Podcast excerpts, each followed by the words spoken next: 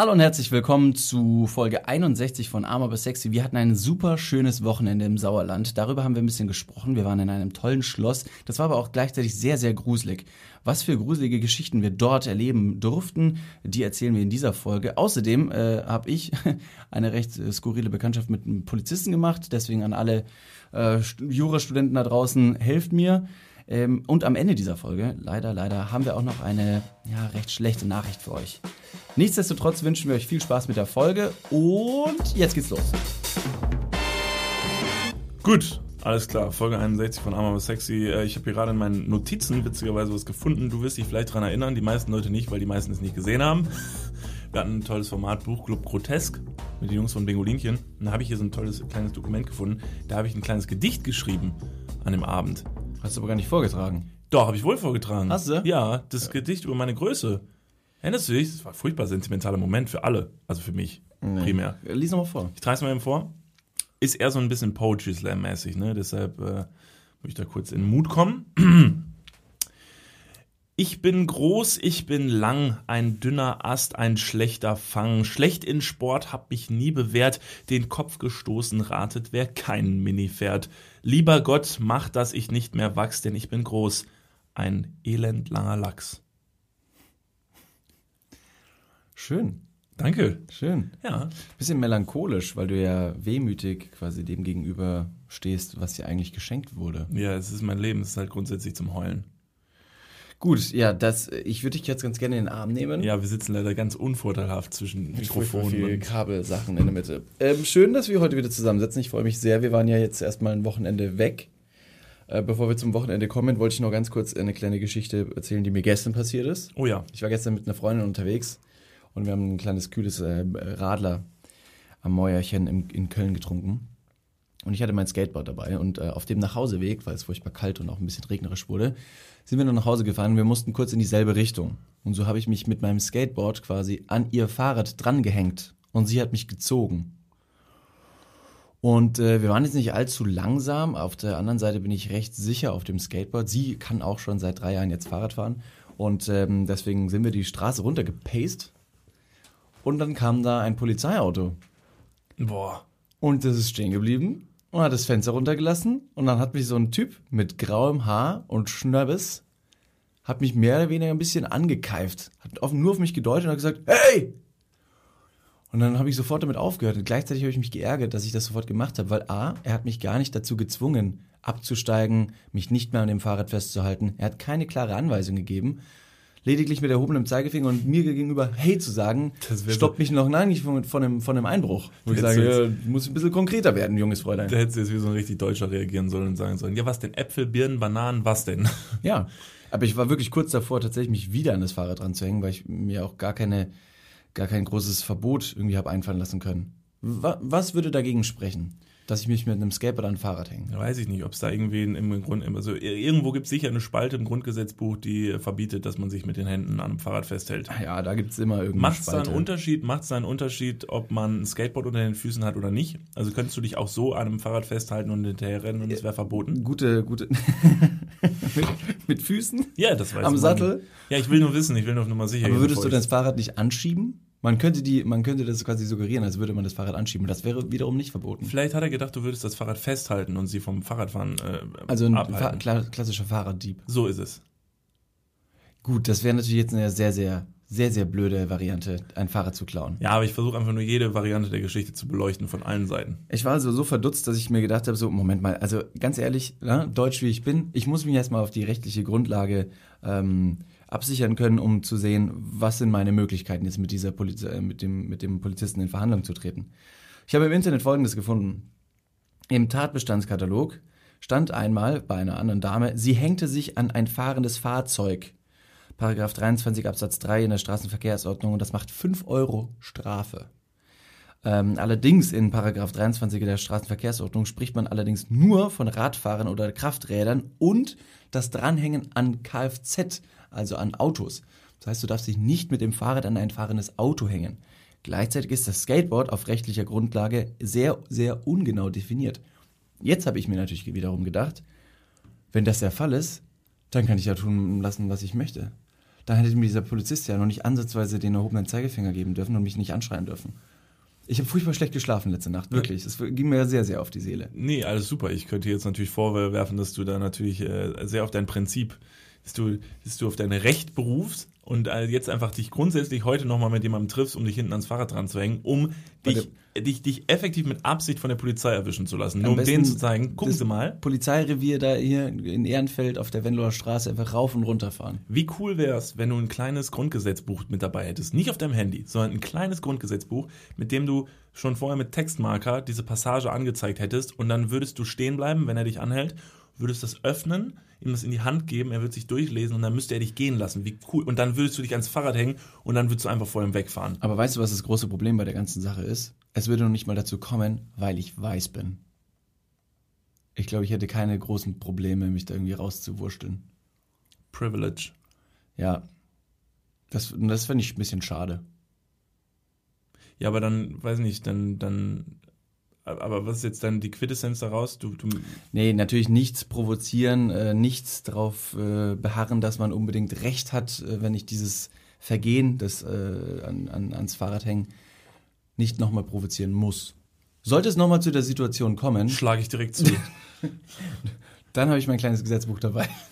da mache ich keine halben Sachen. Nächstes Mal, nächstes Mal habe ich ein Messer dabei, Freunde. Ja, aber das hat, mich, das hat mich einfach nur getriggert. Ein Messer dabei, sag mal. Ja, nur um dem zu zeigen, so von wegen so, ey, wenn du mich nochmal ansprichst, wenn ich hinten an einem Fahrrad hänge, dann habe ich ein. Vielleicht hast du kein Messer dabei, weil das wirkt so, das wirkt so gangstermäßig. Einen sehr, sehr angespitzten Stock. Hab ein Schwert dabei. So ein Zahnstocher. Wer ein rechnet St damit, dass du ein Schwert dabei hast? Ich glaube, ich würde beim alleinigen Messer, das rauszuziehen, würde ich mir in die Fingerkuppe schneiden und sagen, oh, Harten, oh, das blutet, stopp, Spielstopp. Haben Sie einen Verbandskasten hinten im Auto, bitte, Herr Wachtmeister? Apropos Schwert, ähm, äh, unser Wochenende. Gute Überleitung. Ah, guess what? Es gab ein Schwert an unserem Wochenende. Und damit meine ich nicht das Hoppala, Entschuldigung. Als ob ich mich gerade meinem Kaffee kurz verschluckt. ich wollte sagen, es gab ein Schwert in dem Ort, an dem Ort, wo wir gewesen sind. Ja, wir waren am Wochenende unterwegs. Wir hatten einen kleinen Tour, einen kleinen Ausflug gemacht. Und zwar in äh, ein Schloss. Wir waren am Wochenende in einem Schloss und haben es uns richtig gut gehen lassen. Es war unfassbar schön. Genau, äh, das ganze Wochenende war äh, ein, eigentlich ein Geburtstagsgeschenk. Ähm, und wir haben eine, eine kleine, mittelgroße Freundesgruppe von zehn Leuten. Und die haben alle sich am, am, an diesem Geschenk beteiligt. Und so sind wir, eigentlich wollten wir nach Holland fahren. Eigentlich wollten wir einen Tag am Meer verbringen, allerdings mit Corona hat das Ganze ein bisschen äh, schlecht funktioniert, beziehungsweise als die Grenzen wieder geöffnet wurden, wollten dann auf einmal alle nach Deutschland. Deswegen, das finde ich ein ziemlich schönes, äh, ziemlich schöne Anekdote quasi die ganzen Deutschen, wenn sie nicht reisen durften, haben gesagt so, nee, also in Deutschland kann man ja auch super schön Urlaub machen. Ne? Reiseziele in Deutschland erstmal wieder äh, bereisen, super. Die sächsische Schweiz, äh, den Harz, den Schwarzwald, kann man alles nochmal bereisen. An die Ostsee kann man fahren.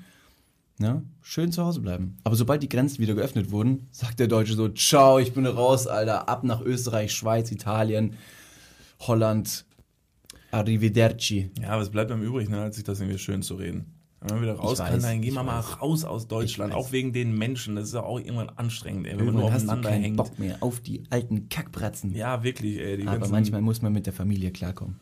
Ja, so ist es. Und so waren wir in einem, so haben wir uns wiedergefunden im, im wunderschönen Sauerland, äh, in einem herrlichen Schloss. Äh, das haben, also ich für meinen Teil habe sowas auch noch nicht gemacht, also in einem Schloss wohnen dürfen. Dafür bin ich sehr dankbar. Es war eine tolle Erfahrung und wir haben, sind am Wochenende mit vielen Dingen in Berührung gekommen so ein bisschen mit dem Thema ja, Wohlstand, möchte ich fast sagen. Uns ging es da schon verdammt gut. Ähm, wir hatten tatsächlich äh, so das halbe Schloss wirklich für uns. Ja, das, äh, in, in, der anderen Hälfte wurden irgendwelche Hochzeiten gefeiert und so. Noch nicht mal eine Hälfte. Das war ja wirklich nur, also ich, ich würde mal schätzen, das waren vielleicht 20 Prozent maximal. Die brauchten nicht so viel Platz mit ihrer Hochzeit. Die, denen hat ein Raum gereicht. Wir natürlich ne, mit zehn so Jungspuns, äh, die alle richtig heftigst betrunken sein wollten, brauchten natürlich mindestens drei Viertel des Schlosses. Absolut. Man muss sich ja auch bewegen können. Man muss ja auch mit dem Fahrrad und dem Skateboard irgendwie in die Gänge von den, vom Schloss passen. Ja. Und dann die Bullen rufen. Bitte, bitte, hm, Officer, komm dich schnell. Was wollen Sie jetzt machen?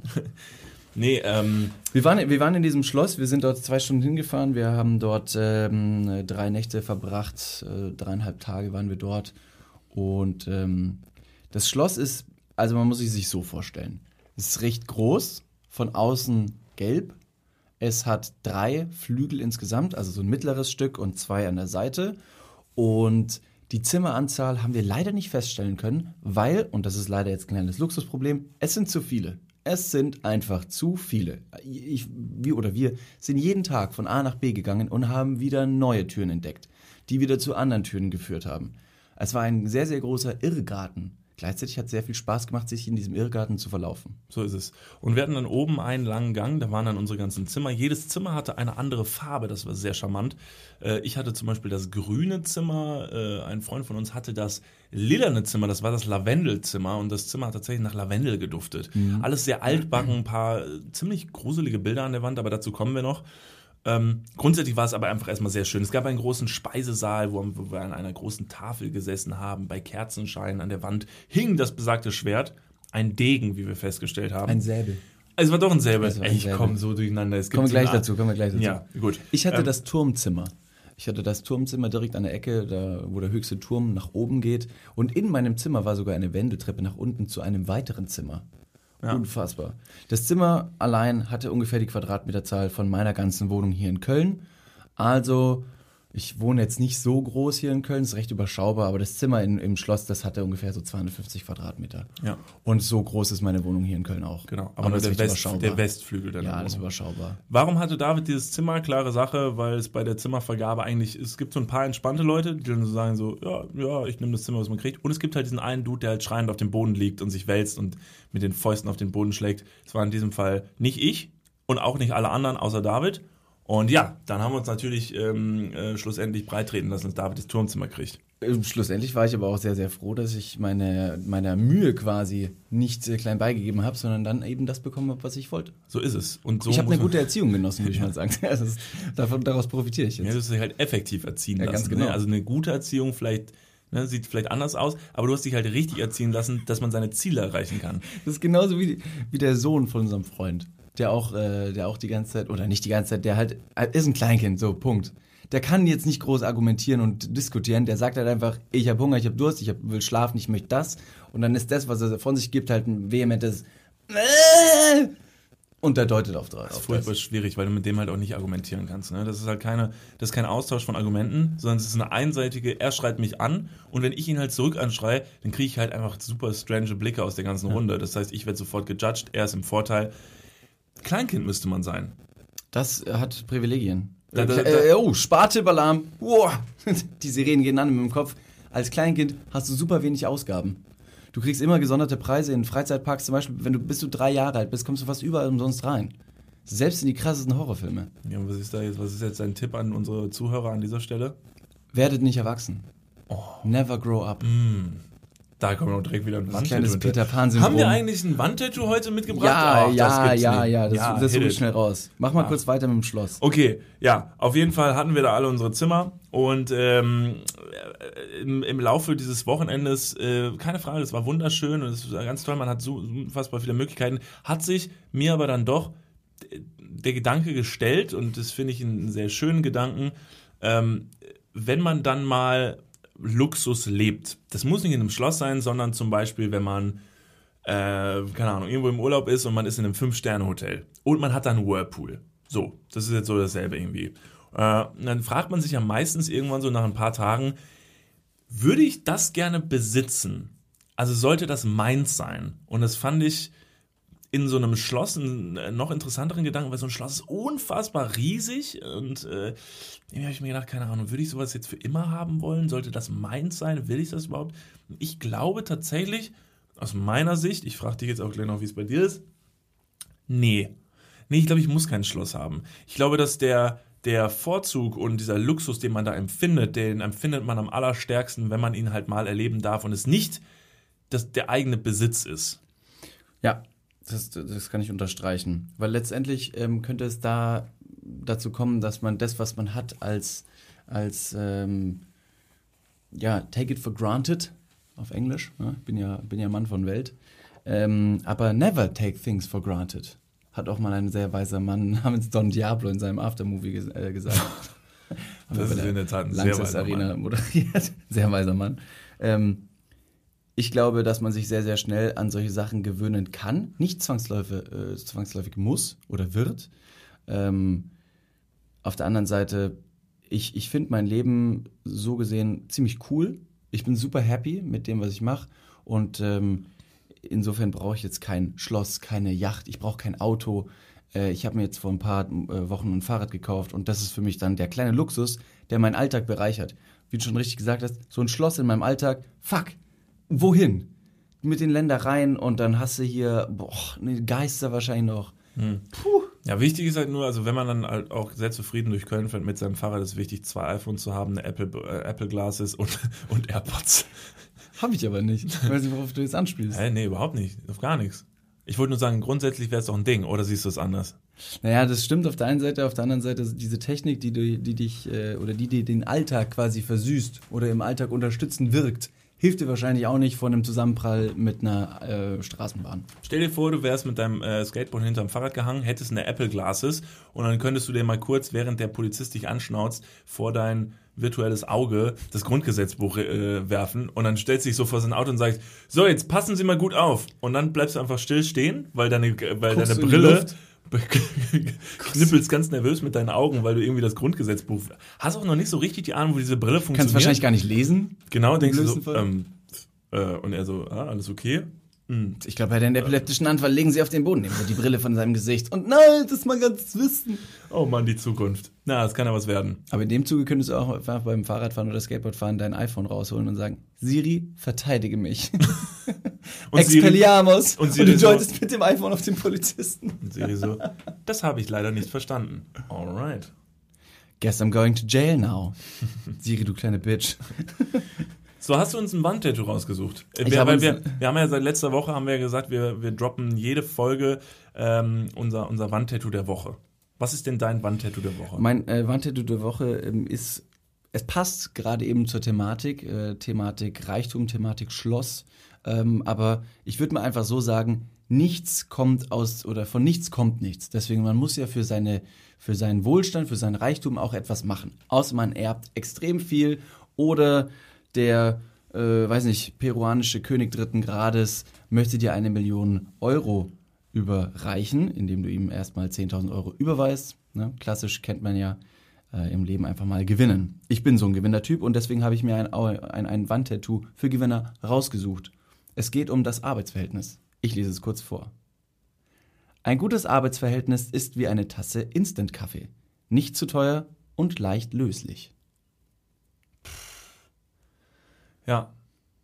Ist erstmal relativ lang für ein Wandtattoo. Ich weiß nicht, es ist jetzt nicht so catchy. Das ist so. Also würdest du das an die Wand schreiben? Ja, doch. Auf jeden Fall. Ich, ich möchte ja, ich möchte ja irgendwann in eine führende Position kommen und dann alle anderen, die drunter sind, äh, ne? Kannst du noch mal einmal vorlesen? Nicht, nicht zu teuer bezahlen wollen, weil dadurch würde ich ja nur meinen Reichtum schmälern. Ich muss natürlich eine moderne Sklaverei aufbauen, die Leute ausnehmen, ausbeuten. Nur da kann ich meinen eigenen Profit, mein eigenes Kapital maximieren. Und wer hat nicht äh, schon mal von einem tollen passiven Einkommen geträumt? Na, bist du offen für neue Ideen? Hatten wir schon öfter das Thema. Sklaverei ist auch nur eine missverstandene, sehr gute äh, Motivation. Motivation. also lies nochmal vor. Ein gutes. Ein gutes Arbeitsverhältnis ist wie eine Tasse Instant-Kaffee nicht zu teuer und leicht löslich. Ja. Also ein Arbeitsverhältnis, ne, wenn du jetzt in mein Arbeitsverhältnis kommst, du bewirbst dich bei mir, dann schaffst du erstmal für mich.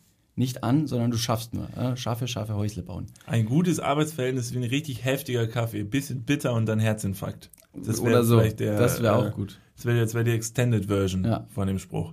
Aber so kann man sich natürlich auch schön reden. Also das heißt, man soll sich, ein gutes Arbeitsverhältnis besteht daran, dass man sich auch, dass man, dass man nicht so heftig gebunden ist in seinem Arbeitsverhältnis, sondern auch, wenn man sagt, so, hey, das ist es nicht, dann, dann geht man einfach seiner Wege. Da ja, ignorieren wir einfach mal alles, was schwierig ist am deutschen Berufsmarkt, ne? dass man einfach super schwierig einen Job findet und super schwierig wieder raus und dann hast du ein scheiß Wandtattoo, was an deiner Wand klebt und dann denkst du, ja, Free Spirit und ich mache, was ich will und am Ende arbeitest du aber seit 20 Jahren beim Rewe an der Kasse und äh, nicht, dass es jetzt ein nicht ehrbarer Beruf wäre, beim Rewe an der Kasse zu arbeiten. Jetzt habe ich es gesagt. Jetzt habe ich mich in die Scheiße geritten. Wie soll ich da wieder rauskommen? Äh, Sklaverei übrigens. Furchtbar. Da sind wir froh, dass das wieder aufgehört hat irgendwann, Äh, oder? Aber alles war jetzt damals auch nicht schlecht, ne? Also von daher, äh, ja. Alright. Also ich glaube mal, dass mein Wandtattoo-Spruch der Woche hier ganz klar aus zwei verschiedenen Perspektiven betrachtet werden muss. Auf der einen Seite hast du die Arbeitgebersituation und auf der anderen Seite hast du die Arbeitnehmersituation. Und ich bin ja der Arbeitgeber in dem Sinne. Ich möchte ja meinen Profit maximieren, wie gesagt. Ich möchte mich ja tagtäglich neu äh, motivieren durch meine sehr inspirierenden Wandtattoo-Sprüche. Und somit möchte ich quasi meine Mitarbeiter auf ein absolutes Minimum runter reduzieren und wirklich äh, die nicht lange an meine, an meine Firma binden, dass ich halt auch wieder schnell loswerde von den, von den, äh, ne, von denen, die nicht so motiviert sind. Aber wie ist das? Ist das jetzt das Wandtattoo vom Chef oder ist das Wandtattoo Vom Chef, eindeutig vom Chef. Ach so. Ja, ganz klarer Fall. Ich bin ja Gewinnertyp, wie gesagt. Ja, dann passt es auch wieder. Ja, weil das, super. das, das passt auf jeden Fall an die Wand von so einem Chefbüro. Ja, und deswegen sage ich, das ist ja das, der, der Inbegriff von Reichtum. Wie Man cool- muss ja irgendwie nach oben kommen. Wie cool wäre es, wenn du tatsächlich in deinem, wenn du Chef bist und würdest äh, rein aus taktischen Gründen hinter deinen Bürostuhl so ein Wandtattoo an die Wand äh, ne, böllern, um damit Leuten, die zum Bewerbungsgespräch kommen, also du machst quasi eine Good Cop, Bad Cop Nummer, aber dass dein Bad Cop quasi dein Wandtattoo ist. Das heißt, du bist total der nette Chef und denkst so, wow, total offen und sagst so, was stellen Sie sich dann an Gehalt vor? Ach, das ist auf jeden Fall möglich. Klar. Hinter dir steht aber irgendwie so ein Spruch, den liest du dir durch und der geht dir nicht mehr aus dem Kopf, weil du dir denkst, da stand doch irgendwie so, Ich weiß sogar, was an dieser Wand stehen könnte. Du, der Chef, ne, im Chefsessel, super teurer, fancy Mahagoni äh, äh, Schreibtisch. Und dann hast du diese komische grüne Lampe, die in jedem Film irgendwie diesen krass reichen, schnöseligen Boss darstellt. Du bist aber super nett. Und auf der Wand steht, ich Chef, du nix. Ja, Und dein. Gegenüber. Das ja, klingt, das das so klingt richtig- super. Ja, das sieht aus wie so ein, wie so ein, wie so ein Mitte 50-Jähriger, der gerne RTL-Comedians schaut. So komme ich gerade rüber. Nein. nee, aber so ein Wandtattoo an deiner, an deiner Wand würde dich als der das war jetzt so eine deklarieren. fiktive Situation gerade, die wir uns vorge äh, vorgestellt haben. Und ich finde, dass ich Chef, du nichts äh, pointiert sehr gut den, Macht, den Machtmissstand. Oder einfach nur hinter ihm groß an der Wand. Aber in so einer schönen Schnörkelschrift, so dass es dir erst nicht auffällt, ich ermorde deine Familie. Das ist natürlich ein bisschen drastischer Ja, ja, genau. natürlich. Was soll das denn jetzt? Nee, das ist einfach nur, stell dir vor, dass es so verschnörkelt, dass du es erst nicht lesen kannst. Aber dein Hirn, dein Unterbewusstsein nimmt den Spruch schon wahr und, äh, und erschafft eine super unangenehme Situation im Raum. Stell dir vor, der Typ ist total nett. Also du hast dieses Bewerbungsgespräch und denkst, das ist super. Das klingt alles toll. Der Job klingt toll oder so. Aber hinter ihm fällt dir in diesem Gespräch, wo du bist kurz abgelenkt und du siehst, ich ermorde deine Familie. Bist nicht ganz sicher, ob du das Richtige gelesen hast, weil vielleicht steht da auch, ich ermutige deine Familie. Ich glaube, das ist wie so eine optische Täuschung Genau. äh, von zwei Delfinen, die du anschaust, aber eigentlich sind es zwei nackte Menschen. So ist Und es. denkst du so, oh, das ist ja schön. Keine Ahnung, wie das passiert. Aber ein gutes Beispiel. Und dann fällt dir ein, ich kann gar nicht lesen. Sie haben den Job. Herzlich willkommen, dann können Sie anfangen. Ja, aber das fände ich schon mal ein interessantes Experiment. Vielleicht sollten wir Ich das mal machen. ermorde Ihre Familie. Was könnte da noch stehen? Sie kriegen den Job sowieso nicht. Ich bin scheiße reich und kauf dein Leben. Du gehörst bald mir. Oh ja, du gehörst bald mir. Hätte was mit einem Augenzwinkern, wo du dir erst nicht sicher bist, ja, oder also hier ihr Wandtattoo und dann guckst du ihn So einfach nur sehr keck. bestimmend an. Ja. Dann guckst du ihn nur sehr bestimmt an. Und damit suggerierst du auf so eine starke Art und Weise, auf so eine un, äh, un, ähm, äh, ähm, äh, äh, nicht unnatürliche, sondern äh, äh, ja, sometimes words are missing. Was soll ich sagen? Ein, auf eine ungewöhnliche Art und Weise suggerierst du ihm äh, eine Botschaft. Das wäre ganz toll. Auch irgendwie ganz, ganz besonders. Naja, völlig egal. Wie sind wir dahin gekommen? Sind wir eventuell wieder kurz abgeschweift? Ich möchte wieder zurückkommen zum Schloss, denn eine Sache hat mich am Wochenende auch sehr getriggert. Und zwar die Einsicht, dass ich absolut zu viele Horrorfilme gesehen habe und ein Schloss einfach unfassbar gruselig ist. Das war die, die Kehrtseite des Wochenendes. Es war trotzdem toll, wir hatten sehr viel Spaß und sich zu gruseln hat ja auch seinen Charme. Aber wenn du weißt, du bist allein in diesem Schloss und dieses Schloss ist einfach im Wald und es sind nur Bäume drumherum und keiner kommt zu, Hil äh, zu Hilfe, wenn man schreit, dann ist es halt einfach relativ bedrückend. Ähm, der der äh, Freund, ähm, dem das Schloss mehr oder weniger gehört, sag ich mal, äh, der hat uns ja auch eine kleine Geschichte erzählt. Mhm. Die würde ich ganz gerne mal hier klein, äh, ne? Ich weiß, warst du da da an dem Ja, Abend? ich war da. Du hast sie gehört. Also, wir haben gesagt, das Schloss ist riesengroß. Es ist riesengroß. Das Schloss hat sehr, sehr, sehr, sehr dicke Steinwände. Man kann also fast unmöglich irgendwie von einem Zimmer ins nächste hören, auch wenn sie wirklich direkt nebeneinander liegen. Was toll ist, auf der anderen Seite, ähm, vermittelt dir dieses, dieses Gefühl von absoluter äh, ne, äh, Isolation. Isolation. Danke. seine äh, Cousine, die äh, ihre Bachelorarbeit über mehrere Wochen äh, schreiben wollte, hat einfach eine Auszeit gebraucht und ist dann eben in dieses besagte Schloss in ein Zimmer rein und äh, hat da ihre Ruhe gehabt, konnte ihre Bachelorarbeit schreiben, alles cool. Gleichzeitig war sie aber auch über genau diese Wochen alleine in diesem ganzen großen Schloss. Wo ich erstmal an dieser Stelle sagen möchte, das ist einfach eine dumme Idee. Also wenn man ganz alleine ins Schloss fährt, dann muss man sich auch nicht wundern, wenn man halt gegebenenfalls ermordet wird. Das ist halt, das ist, also wenn man schon mal irgendwann einen Horrorfilm gesehen hat, dann gibt es so ein paar Regeln, die man befolgen sollte. Geh vielleicht nicht alleine ins Schloss, schon gar nicht über Nacht. Wenn du mit Freunden unterwegs bist, dann sag niemals, hey Leute, wir teilen uns auf.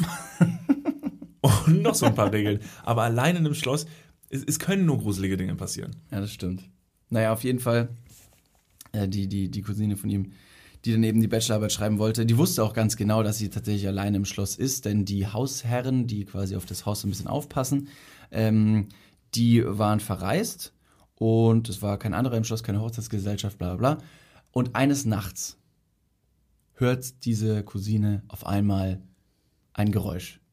Es sind Schritte, die sie wahrnehmen kann, die über ihrem Zimmer tapsen, von A nach B wandern. Sie hat quasi, als sie im Bett lag nachts, an der Decke diese Schritte nachzeichnen können. Sie hat das so klar vernommen. Auf der einen Seite denke ich mir so, heilige Scheiße, die Wände sind doch so dick, du kannst eigentlich gar nicht ins andere Zimmer reinhören. Wie kannst du diese Schritte wahrnehmen? Auf der anderen Seite sind es auch extrem quietschige Holzdielen und somit hat man manchmal eben dieses Geräusch vom überliegenden Zimmer. Und sie wirklich absolut panisch, weil sie eigentlich gedacht hat, es darf ja eigentlich gar keiner im Schloss sein, vernimmt diese ganz klaren Fußschritte, hat in ihren Vater in der Nacht angerufen, wirklich komplett aufgelöst. Und jetzt die, auch die Idee, der Vater, der natürlich nicht glaubt, dass die Tochter ihn anlügt oder einen Spaß macht. Was muss der Vater verspüren, der weiß Gott ich wo ist und einfach seiner Tochter gerade nicht helfen kann? Die völlig aufgelöst erzählt da, was für eine panische Angst sie gerade hat Vater ist oben, geht von A nach B und oder meine Tochter, die lege ich heute richtig rein. also, turns out, äh, äh, ne, lange Geschichte, kurzer Schniedel. Ähm, die Hausherren sind zwei Tage früher aus dem Urlaub zurückgekommen als erwartet und sind nach oben gegangen, um den WLAN-Router wieder anzumachen. Enttäuschend. Naja, aber also äh, für die Person selbst, ich meine, das hat mir, hatte jeder schon mal, dass er irgendwo geschlafen hat, wo er jetzt nicht äh, sich nicht wo, nicht direkt wohlgefühlt hat, sondern einfach nur, wo man sonst nicht schläft. Ja, besoffen in einem Karton unter der Deutzer Brücke. Ja, das ist sehr drastisch. Ja, das war, da habe ich mich nie wohlgefühlt. Ganz strange Geschichte. Aber da war es auch, da hatte ich auch das Gefühl, ich bin hier genau. allein. Aber jeder, jeder, jedes Knacken. Ich meine, wir waren letztes Jahr im, im Wald zu Halloween. Ja. Und wie schön ist ein Wald tagsüber oder die, wo wir spazieren waren, auch äh, bei diesen ganzen Schlossländen. Es ist wunderschön tagsüber. Du kannst wunderschöne Sachen erleben und sehen. Aber nachts, huh, huh, ja, du kannst deinem, du kannst deinem Gehirn auch einfach sehr viel einreden. Ne? Wenn du einmal diesen, wenn du einmal eine Gruselgeschichte zum Beispiel irgendwie erzählst in einem Schloss, dann geht's halt rund. Dann ist halt dann ist sein Kopf so getriggert und dieses Schloss hatte sehr viele Ecken und war sehr verschachtelt und es gab zum Beispiel eine Treppe, die hochführte zu unseren Zimmern. Und diese Treppe hatte auf dem Weg nach oben zwei Ecken. Also die ging um zwei und Ecken. Das eine heißt, Tür. Und eine Tür auf der Treppe. Das heißt, ihr geht die Treppe hoch und müsst dann auf dem Mittelweg die Tür öffnen und dahinter ist direkt eine Ecke. Das heißt, wenn jemand von oben kam und du von unten, dann triffst du dich vielleicht genau an dieser Tür, öffnest die Tür und es steht direkt einer vor dir. Das war echt krass und ich bin ein paar Mal nachts irgendwie allein zu meinem Zimmer gegangen und ich habe zum Beispiel The Shining gesehen und unser, und unser Flur sah halt wirklich aus wie dieser Gang von Shining und ah, Herrschaftszeiten. Schlussendlich ist nichts passiert. Aber das bringt jetzt wiederum einen schönen, eine schöne Kehrtwende zu der, zu der Argumentation, ob man ein Schloss haben sollte oder nicht. Denn, jetzt könnte man sagen, und das ist meine Aussage, gerne, aber nur tagsüber. Ja. Nachts ist mir zu sketchy.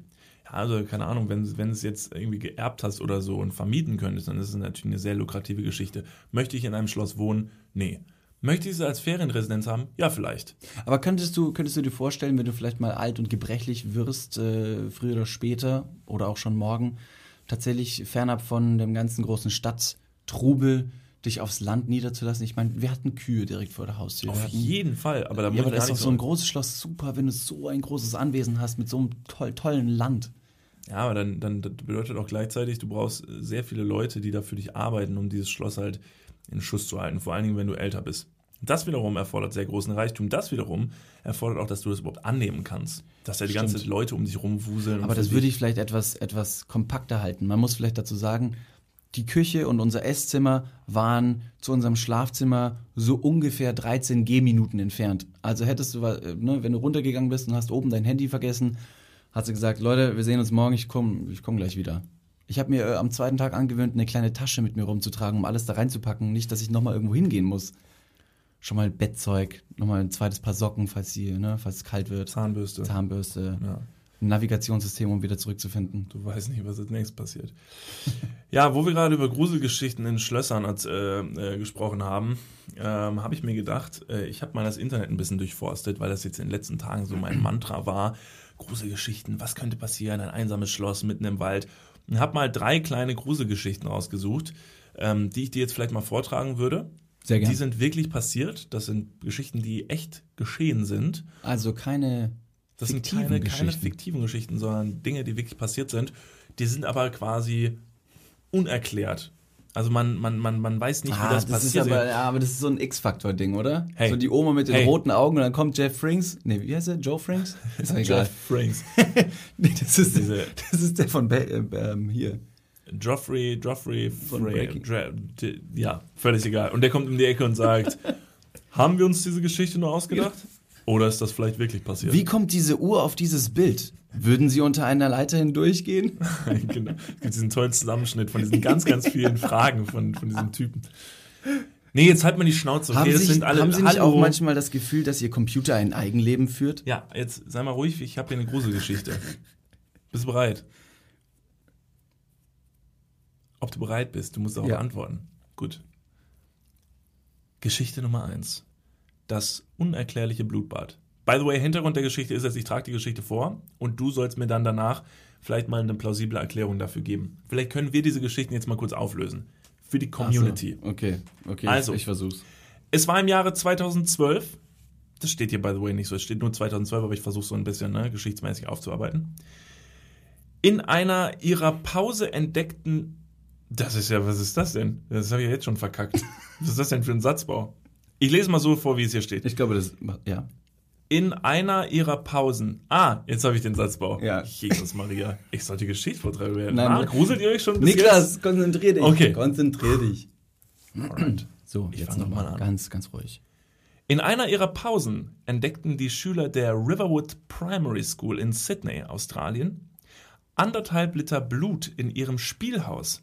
Ermittlungen ergaben, dass es sich um männliches Menschenblut handelte. Jeder, der so viel Blut verliert, musste schwerwiegende Verletzungen gehabt haben, erklärt Polizeivorsteher Stephen Blackmore. Er heißt übrigens wirklich Stephen Blackmore, auch wenn es ein sehr guter Titel ist. Für Crazy. Name.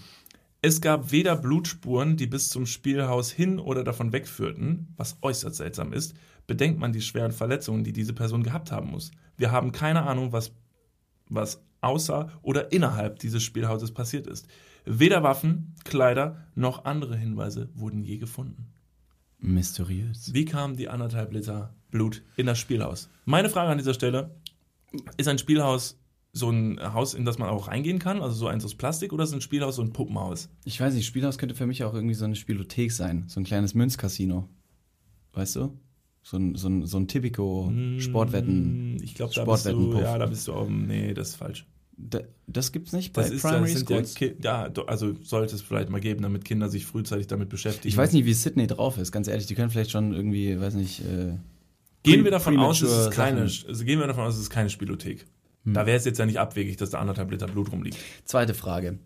In äh, wie und wo waren denn die eineinhalb Liter Blut? Waren die äh, schön abgepackt in einer Flasche, dass man sagt so, ach guck mal hier, das ist eine 1,5 Liter Gerolstein-Flasche, aber die ist halt nicht mit Wasser, sondern mit Blut gefüllt? Das, ich war ja nicht dabei, ich weiß es ja nicht. Aber das steht jetzt auch nicht da drin, ne? Nee, sonst hätte ich hab ja ge- vorgelesen. Ja gut, das stimmt auch. und, und, und, und dann hast du so ein Spielhaus und sagen wir mal, das ist so ein Baumhaus aus Holz. Ja. Nee, es ist Ähm, ein Spielhaus, kein Baumhaus. Ja, aber ein Spielhaus kann ja auch aus Holz sein. Okay. Hängt es im Baum? Das ist natürlich eine Frage. Ist es relevant für die Geschichte, ob es im Baum hängt? Vielleicht. Ähm, mein erster Gedanke war tatsächlich, weil es eine Primary School ist, ähm, dass vielleicht, aber danach wurde das gleich wieder aufgeklärt, dass es männliches Blut sei. Ich habe mir gedacht, dass sich die Mädels ähm, während der Pause quasi in ihr Haus zurückgezogen haben, um ihr Menstruationsblut in einem kleinen in einem Ich wollte kleinen dasselbe Behälter sagen. Zu sammeln. Da wollte man mal sich gegenseitig zeigen, wie weit man schon ist. Und, dann Und ist wie es, weit äh, man schon schießen kann. Wie cool wäre es? pass auf, pass auf, pass auf, pass auf. Wie, stell dir vor, es ist tatsächlich diese Geschichte gewesen. Drei Mädchen verziehen sich in dieses Spielhaus, um zusammen ihr Menstruationsritual durchzuführen und gehen raus. warte, warte, warte, warte, warte. Wie so ein Exorzismus. Warte. Und dann kommt die Polizei und merkt und findet dieses Blut. Die Mädels wollen natürlich nichts sagen. Und jetzt kommt das Stranger in der Geschichte. Als sie das Blut testen, ist einmal Männerblut darunter. Was würde das der Geschichte führen? Aber einmal Männerblut darunter? Ja, ja. Also das sind so zwei von drei, äh, ein, eins von drei von diesem schön, das ist Blutlachen schön abgepasst. Achso, Blutlachen. Ja. Ja. ja, okay. ist Männerblut. Und die Mädels denken sich nur so, Ich habe schon immer gewusst, dass mit dem irgendwas verkehrt ist. vielleicht hat er deshalb einen Penis. Moment, was hätten hast du da Wir hätten ihn geschossen? nicht abschneiden sollen. Hm. Du hast da eine überstehende Klitoris. Ich mach die mal kurz kürzer. Schnipp. Ich glaube nicht, dass das, das, das was Ich glaube auch ist. nicht. Also das war so mein erster Gedanke, der natürlich, ja, das ist schwierig, schwierig zu rechtfertigen. Also ich habe keine passende Erklärung. Ich sage es einfach, wie es ist. Äh, manche Geschichten sollen vielleicht einfach unerklärt bleiben. Wenn ihr da draußen vielleicht eine sehr passende Erklärung habt, wie das Blut ins Spielhaus gekommen ist, wenn es kein Menstruationsritual gewesen ist, dann äh, schreibt uns das gerne. Hey, checkt mal gerne bei YouTube unsere Perlen der Pubertät aus. Da haben wir auch äh, Menstruationsritualien äh, familiär aufgegriffen. Ja, Gott sei Kleine, Dank. kleine Werbungen an, an eigener Stelle. Ich habe noch eine Geschichte. Vielleicht Hau raus. haben wir da was Passenderes bereit. Von den Toten auferstanden. 1885. Am 20. September 1885 erhielt ein Mann einen Brief seines Bruders. Das Problem dabei, sein Bruder war seit 13 Jahren tot. Die Handschrift, die Handschrift jedoch stimmte. Der Bruder schrieb, er sei geisteskrank und habe eine Therapie begonnen. Besorgt ließ der Mann den Sarg seines Bruders ausgraben. Er war leer. Im Brief stand außerdem, dass sein Bruder ihn besuchen kommen würde. Aber es gab weder ein Treffen, noch hörte der Mann je wieder etwas von seinem Bruder. Und an dieser Stelle schalten wir rüber zu Jonathan Franks. Haben wir diese Geschichte nur ausgedacht oder ist es tatsächlich auf einer wahren Begebenheit passiert? Kann ein Oktofisch, ein Oktofisch, Okto, Alright. es heißt nicht Oktofisch. das ist eine Mutation. Also, Egal, raus. ich wollte was anderes sagen. Es gibt so einen Einspieler von Jonathan Franks, wie er sagt, ob irgendwie ein, äh, ein ungeborenes Oktopus-Ei in einem, in einem Pferdekörper überleben könnte oder so. Ich habe keine Ahnung, wie ich darauf gekommen bin, aber auf jeden Fall können wir jetzt dieser Geschichte, die du gerade äh, vorgelesen hast, ähm, etwas nachgehen. Ich würde ganz klar vorschlagen, ähm, dass der Mann, äh, der Bruder, der, der Verstorbene quasi einen Brief vor seinem Tod geschrieben hat, hat das Ganze mit der deutschen DHL verschickt und ist halt dann, ja, schon seit 13 Jahren tot, aber der Brief ist, wie gesagt, immer noch auf dem Weg. Es sind furchtbar viele Pakete, die momentan bestellt werden. Amazon Same-Day-Delivery haben irgendwie priorisierte Lieferungen. Da kann so ein Brief mal untergehen. Ja. Und dann kommt er irgendwann an und die Verwirrung beim Bruder recht groß, verständlich. ja, also ich finde es gut. Also seine Erklärung ist gut.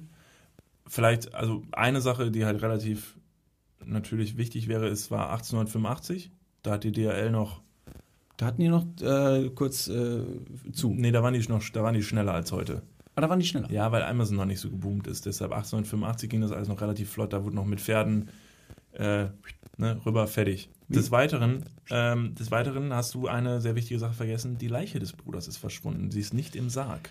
Ja, das würde ich aber auch ähm, dahingehend äh, begründen, dass so eine, ja, ich sag mal Mumifizierung, Mumifizierung, eine Mumifizierung im Jahre 1885 oder wann auch immer, ähm, ist natürlich nicht auf dem heutigen Standard aufgebaut. Klar, das muss man ein bisschen differenziert betrachten und eine Leiche würde ich mal einfach vorschlagen, nach 13 Jahren verpufft. Auch wenn man bedenkt, dass halt einfach diesen Sarg jetzt nicht so, nicht so äh, dicht gehalten hat.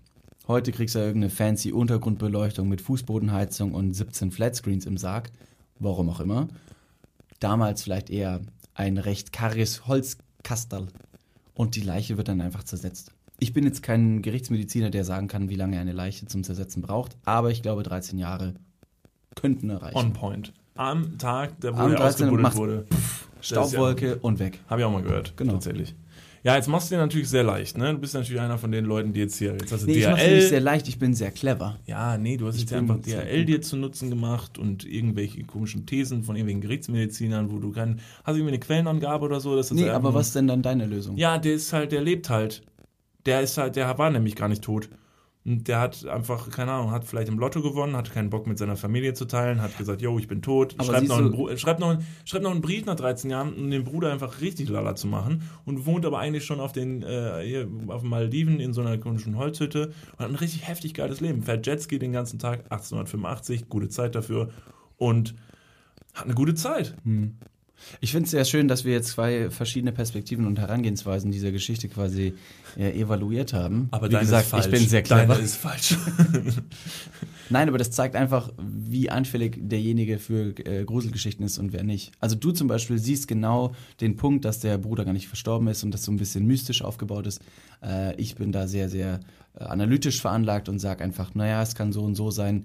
Deswegen waren deine Schreie im Schloss, als du nachts die Toilette aufsuchen wolltest, eindeutig lauter als meine. Ja, Moment mal, was, was, was, das ist doch überhaupt, also meine Version der Geschichte ist doch mindestens so faktisch wie deine. Das ist ein Nee, Typ, der nee, seinen Tod nee, vorgetäuscht hat, weil er im nein, nein, Lotto nein, nein, gewonnen nein. hat. Nee, der Jetski, der, der hat, also da war. Ja, aber das ist doch, was hat denn ein Jetski für was Mythisches? Das ist doch nichts Mythisches. Was, was gibt's denn Unmythischeres als ein Jetski? Weißt du, wie cool ein Jetski ist? Wir haben letztens ja am Rhein welche rumpacen sehen. Ja, aber wir schreiben nicht das Jahr 1885. Ja, aber dann ist der halt auf was anderem rumgejetskied, vielleicht auf einem Wal oder einem Delfin auf dem Rücken.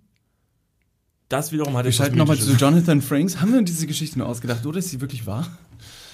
Ja, gut. Also, äh, Dude, äh, hier, ne, wenn du wenn du noch lebst, dann melde dich doch mal. Wir hätten, also wenn du den Podcast hörst und du bist noch da und du bist tatsächlich ein bisschen geisteskrank und noch in Therapie, wir wünschen dir viel Glück. Ähm, Therapie ist immer eine gute Sache. Also, wenn es dir nicht gut geht, dann lass dir helfen. Äh, Also Regel Nummer eins, sprich mit deinen Freunden drüber, versuch diese Problematik quasi irgendwie, ähm, ne, versuch diese Problematik vielleicht erst selbst zu lösen. Wenn das keine äh, Lösung ergibt, dann äh, ist es überhaupt gar keine Schande, sich in jeglicher Art und Weise professionelle Hilfe für eine äh, Problematik zu suchen. Denn ähm, es ist eine Krankheit, Depression. Und äh, wenn man ein gebrochenes Bein zum Beispiel hat, ähm, hilft es auch recht selten, wenn du einfach sagst, ja, du bleibst mal kurz zu Hause, ne, ruhst dich kurz aus, Flammflasche und dann wird das schon wieder. ja. Wir blenden jetzt hier unten mal kurz die, ähm, Telefonnummer, die unseres, ein. äh, Seelsorge. unseres Seelsorgers, genau. Das ist meine private Handynummer. Ich würde dann einfach rangehen und dann würde ich halt relativ schnell wieder auflegen. Haben Sie einen Jetski zu verleihen? Nein, ja, dann verpissen Sie sich. Ich habe noch eine tolle Geschichte. Die ist wirklich, die hat's wirklich in sich. Bist du bereit? Ja, ich bin sehr bereit. Hast du einen, äh, bist du jetzt so gerade so im mythischen Flow, wo du sagst so, jetzt lasse ich mich aber mal richtig verzaubern von einer Gruselgeschichte. Also ich bin, ich bin, ja, doch sehr. Gut. Kannibalenvorhersage. Ach du heilige Scheiße. Jesus Christ. Was wird als nächstes passieren? Oh mein Gott, ich kann es nicht glauben. So krass. Das ist wirklich passiert. Eine Beste wahre Challenge. Geschichte. 16 Liter in der Badewanne von Cola, ich schwör. Okay, Ja, Entschuldigung. 1838 erschien Edgar Allan Poes Roman Der Bericht des Arthur Gordon Pym. In dem Buch wird von unter anderem Ah, also manchmal also lesen, das ist echt ein Ding. In dem Buch wird unter anderem in dem Buch wird unter anderem die Geschichte von drei Seemännern erzählt, die Schiffbruch erlitten. Um zu überleben, mussten sie ihren Freund Richard Parker essen. Nur ein paar Jahre später, 1884, kenterten tatsächlich drei Seemänner und mussten ihren Freund essen, um zu überleben. Der Name des Freundes? Richard, Richard Parker. Parker. Boom. Boom, boom, boom, boom. ja, heftig, oder? Da würde ich, ich habe ich hab eine Theorie. Hm, ja, ja, hau raus. Also meine Theorie ist, ähm, wenn sich das wirklich so zugetragen hat, ist das die absolute Hingabe des Autoren an sein Werk. Das ist so wie Zauberer, die ihr ganzes Leben auf einen Trick münzen, die sich zum Beispiel eine, eine Fehlfunktion eines, eines Körperteils zum Beispiel vortäuschen, um mit 45 Jahren irgendwann einen Trick zu machen, wo Leute sagen, den kennt er, kann er ja nicht gemacht haben, weil der hat ja ein kaputtes Bein oder so. Dabei hat er sein ganzes Leben lang nur vorgetäuscht, dass er ein kaputtes Bein hat, zur Hingabe seiner Kunst. In dem Fall ist es auch so, dass er dieses Buch geschrieben hat, vielleicht lief das nicht so gut und hat dann als Promo drei so Seemänner äh, losgeschickt, die dann tatsächlich diesen einen Dude, den Richard Parker, es gibt sicherlich ein paar Richard Parkers, das ist ein, wahrscheinlich drüben ein super, äh, super das gängiger ist Name. so Hans-Peter oder äh, ja. Dann setzt so ein Richard Parker mit zwei äh, ne, äh, geübten Kannibalen in ein Boot, Mhm. lässt sie auf den See schippern und die essen den dann auf. Haben alle was von, außer Richard Parker. Und die Geschichte kannst dann heftig vermarkten und ein Buch, yo. Was, wenn Richard Parker kein echter Mensch war und kein äh, Kamerad, sondern vielleicht ein überdimensional großer Schokoladen-Nikolaus? Verdammt, jetzt macht alles Sinn. Wenn einfach Richard Parker eine kleine Bockwurst vielleicht auch war, die, der einfach ein niedlicher äh, Menschenname gegeben wurde, um sich ein bisschen emotionaler mit dieser Bockwurst unterhalten zu können. Hey Richard, fang! Und dann fängt die Bockwurst nicht den Ball. Und dann wird gelacht, man wird, ne, man, man schmust, man tobt, man rollt sich übers Deck, man hat eine gute Zeit. Und vielleicht abends, wenn die Sonne untergeht, hat man noch ein bisschen Spaß mit Richard Parker, was geht. oh Mann, die Geschichte war bis gerade echt super. Jetzt macht aber alles Sinn und jetzt ist das irgendwie entzaubert. Das ist so, wie man dann irgendwann auch einen Zaubertrick, wenn man weiß, wie es geht, ist halt irgendwie scheiße. Jetzt, wo ich weiß, dass Richard Parker nur ein Schoko-Nikolaus war, ich weiß nicht. ja, ja. Schick mich jetzt nochmal ins Schloss, ich werde mich nicht mehr gruseln. Alles hat so eine logische Erklärung am Ende des Tages. Das ist, das ist deine Erklärung, deine Finale. Das wäre jetzt eigentlich nur eine Möglichkeit. Wie wahrscheinlich ist das, äh, wenn es wirklich drei Seemänner gewesen sind und die Geschichte hat sich so zugetragen, wie groß die Wahrscheinlichkeit, dass dieser Zufall wirklich auftritt? Ja, das ist ein großer Zufall. Ja. Das stimmt. Ich finde es aber primär richtig hart widerlich. Allein die Vorstellung, da hat, da hat sich schon bei mir ein bisschen gehoben, als du gesagt hast, dass sie ihn, ihn essen mussten. Mit welcher, mit welcher Notwendigkeit musst du einen Mitmenschen essen?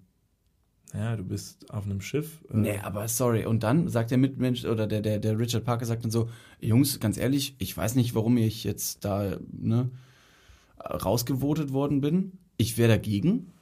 Was denn, wenn er vorher schon, äh, vielleicht hat er schon äh, abgenippelt und äh, lag nur noch so tot rum und dann haben sie gedacht, bevor die den jetzt schwimmen lassen, da wird dann halt gegessen. Meine Frage ist eher, wo fängst du an? Wenn du einen Menschen essen müsstest, mhm. an welcher Stelle würdest du beginnen? Ich glaube nicht bei den Zähnen. Also die Zähne zu essen, glaube ich, ist super. Du kannst doch auch keine Zähne essen. Was ist das denn für eine dumme Aussage? Natürlich fängst du nicht bei den Zähnen an. Du, ja, ich wollte boah, du bist so ein dummer point, Kannibale. Pointing out the denn? obvious. Pointing out the obvious. Einfach nur zu sagen, wo ich nicht anfangen würde. Du nimmst dir so, hast so einen Toten vor dir liegen und sagst, okay, wir müssen ihn essen und beißt ihm einfach so in sein Gebiss rein und denkst dir, oh, ist das hart, ich kann das nicht. Leute, ich kann das nicht, das ist nicht gut. Weißt du, was ich gerade dran, Salz? Weißt du, wo ich gerade dran gedacht habe? Das klingt jetzt vielleicht super strange, aber ich habe das Gefühl, so ein Po, also diese eine Po-Backe. Mhm. Ich glaube auch die, die Hinterseite des Oberschenkels, ich weiß nicht, wie man den nennt, Quadrizeps, kann sein, vielleicht. Das auch, das ist richtig, das ist richtig tender. Mm. Also, ich glaube, im Po ist ziemlich viel Fett. Ich glaube irgendwie, ähm, ja, ja. Oder, oh, jetzt, jetzt, jetzt, äh, wenn dich jemand massiert, massiert, wenn jemand massiert und der greift dir im unteren Rücken ungefähr ähm, drei Zentimeter links und rechts von der Wirbelsäule. Da hast du da dieses Rücken, Rückenstück, das Rückenfilet. Das fühlt sich ja richtig gut an, wenn jemand da drüber massiert, ne? Ich glaube, das ist ziemlich lecker. Ich weiß nicht, welches Gewürz ich ne, dazu nehmen würde oder welche Soße nach Wahl. Aber ja, ja, Salz, Pfeffer, Thymian ein bisschen links, rechts anbraten, drei Minuten auf 400 Grad. Wie strange, bist du auf so einem Boot und kennt das und dann holt einer so einen kleinen Koffer raus, hat so alle Gewürze dabei. Und so, okay, würde ich sagen, nehmen wir ein bisschen das, was Das ist strange, dass jemand Gewürze dabei hat auf dem Schiff. Ja. Ich finde es noch eher strange, dass man den, dass, dass man den, den, die Lände eines Mitmenschens rausschneidet nee, und sagt, nee, nee, so, dazu passt nee, das ist, Rosmarin. Das ist Überlebensinstinkt. Das mit dem Thymian ist einfach nur, um sich halt das Leben halt wiederum schmackhaft zu machen. Da war einer schlau genug zu sagen, wenn es mal dazu kommt, dass ich mit einem Kollegen von mir essen muss, dann soll es wenigstens schmecken. dann möchte ich ihm auch einfach diese Würde zuteil werden lassen, zu sagen, so, wenn ich dich schon zerstückel und esse, dann mit Stil. Ich habe mein Tim Melzer Kochbuch dabei. Wir machen jetzt ein schönes Arschfilet. ah, ich schreibe mir das mal ganz kurz auf. Tim Melzers Arschfilet. als, als Folgenname. das stimmt. da werden die Leute sagen, was? Moment. Da höre ich doch mal rein. An welcher Stelle kommt das zu tragen? Sie fangen auch erst an, über dieses Schloss zu reden. Gab es da Gab es da etwa ganz spezielles Essen? Tim, das Arschfilet. Jetzt haben wir natürlich so viele neue, neue Zuhörer gewonnen und dann, dann schreckst du ab mit so einer, mit so einer absolut, mit so einem absoluten Clickbait-Titel. Tim Melzers Arschfilet. Ja, obwohl es ja auch irgendwie so mal, Tim Melzer, wenn du zuhörst, ähm, Komm gerne mal uns, äh, bei unseren Podcast. Du machst ja auch einen. Ja, genau, Tim Melzer, komm mal in unseren Podcast. Ich kann nämlich gar nicht kochen und vielleicht könntest du mir so ein paar ähm, paar Dinge mit auf den Weg geben, die meine Faszination fürs Kochen äh, aufleben lassen. Leute, wenn ihr das hier hört, ne, wenn ihr jetzt diese Stelle vom Podcast hört, dann würden wir euch jetzt mal alle bitten, dass ihr Tim Melzer mal eine Nachricht schreibt ähm, und mal so sagt so, ey, komm mal bitte in den Podcast von Arm aber sexy, der Niklas kann gar nicht kochen und äh, wir challengen dich, Niklas die Faszination fürs Kochen nahezubringen, weil er sonst nämlich vom Fleisch fällt und David irgendwann auf isst und ein schönes Arschfilet aus ihm macht. Vielleicht lasst ihr das, nee, lasst das mit dem Arschfilet raus. Sagt einfach nur Faszination fürs Kochen. Das wäre jetzt meine Bitte. Wenn ihr das macht und wenn ihr das schafft, dann machen wir, dann denken wir uns was aus. Also wenn Tim Melzer auf uns aufmerksam wird, dann, äh, dann kochen wir was Schönes. So, genau. Äh, eine Sache, die mir an dieser Stelle noch einfällt, bevor wir uns weiter in irgendwelchen Gruselgeschichten verrennen, noch eine wichtige Message. Denn aktuell sind wir in Staffel 3 von Arm aber sexy und es gibt äh, eine traurige Neuigkeit äh, wie wir ja im Intro schon verkündet haben, dass es am Ende der Folge eine traurige Neuigkeit geben wird. Wir hören auf. It's, it's been real. Wir hatten sehr viel Spaß. Vielen Dank. Ja, und wir danken jedem, der zugehört hat. Denn ähm, es war eine gute Zeit, aber manchmal muss man halt aufhören, wenn es am schönsten ist. Und äh, wir haben uns überlegt, wir müssen auch, wir müssen auch nochmal an andere Ufer. Und deshalb äh, hören wir auf. Aber wir sind sehr dankbar für all das, was wir erreicht haben, mit euch zusammen. Vielen Dank an alle, die eingeschaltet haben. Ähm, und wir würden uns sehr freuen, wenn wir uns ähm, ja vielleicht irgendwann mal wiedersehen. Auf jeden Fall. Und zwar in Staffel 4 von Aber sexy. oh Mann. Überdrehte Scheiße. Ja, also äh, ja, wir, wir haben ja die dritte Staffel ähm, vor ein paar Monaten angefangen und jetzt haben wir uns überlegt, wir, wir beenden diese Staffel um gestärkt mit neuer Inspiration und neuer Dynamik, Energie und Lust am Leben in Staffel 4 reinzustarten. Wann? Ja, ähm, wir haben uns dafür vielleicht, das genaue Datum müssen wir euch nicht sagen, aber wir, wir machen diesmal keine lange Pause. Wir möchten einfach nur die Zeit nutzen, weil wir ein paar wirklich spektakuläre Pläne haben äh, für die vierte Staffel. wir kaufen ein Schloss, Gästen. es ist wir, raus. Wir kaufen ein Schloss und werden äh, von, von nun an nur noch dort unseren Content produzieren. Tim Melzer ist unser privater Chefkoch. Genau, so ist es. Und äh, wir haben ein paar spektakuläre Gäste in Planung für Staffel 4 und äh, möchten uns dafür die Zeit nehmen, das für euch aufzuarbeiten und äh, mit einem neuen Look und wie immer mit ein paar Upgrades wiederzukommen für euch. Und äh, deshalb werden wir nächste Woche noch alle zusammen, mit euch zusammen, ein fettes Staffelfinale machen. Und dann lassen wir uns nochmal richtig krachen. Und äh, dann würde ich sagen, sehen wir uns Mitte August wieder mit der vierten Staffel. Aber wie gesagt, heute ist noch nicht äh, ne, aller Tage, sondern nächste Woche erst. Genau. Und äh, in diesem Sinne würde ich vielleicht schon sogar die äh, Folge für heute beenden. Ja. Es gibt ein riesengroßes Dankeschön von unsererseits an alle Leute, die jetzt neu dazugekommen sind. Vielen, vielen Dank fürs Einschalten. Vielen, vielen Dank fürs Zuhören. Und vielen, vielen Dank für tolle Bewertungen. Äh, ich, ich lese mal eine ganz kurz vor. Wir sagen ja jede Folge, ne, abonniert diesen Podcast-Kanal. Das dürft ihr auch diese Folge wieder tun. Und hinterlasst, wenn möglich, auch einen Kommentar. Und hier hat jemand geschrieben bei iTunes, diese Dudes sind lit AF, also as fuck. Mega. Ich habe den Podcast erst vor kurzem entdeckt und bin schockverliebt. Sehr, sehr unterhaltsam, richtig guter Humor und erstaunlich deep. Außerdem haben beide eine sehr angenehme Stimme, der man gerne zuhört. Unbedingt mal Insta auschecken. Der Content ist ebenso nice. Weiter so.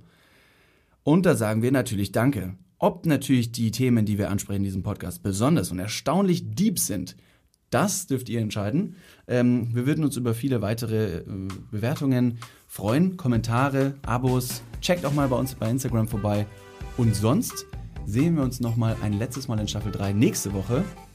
In diesem Sinne wünschen wir euch einen schönen Tag. Den wünschen wir euch. Macht's gut und wir singen. Ciao, ciao.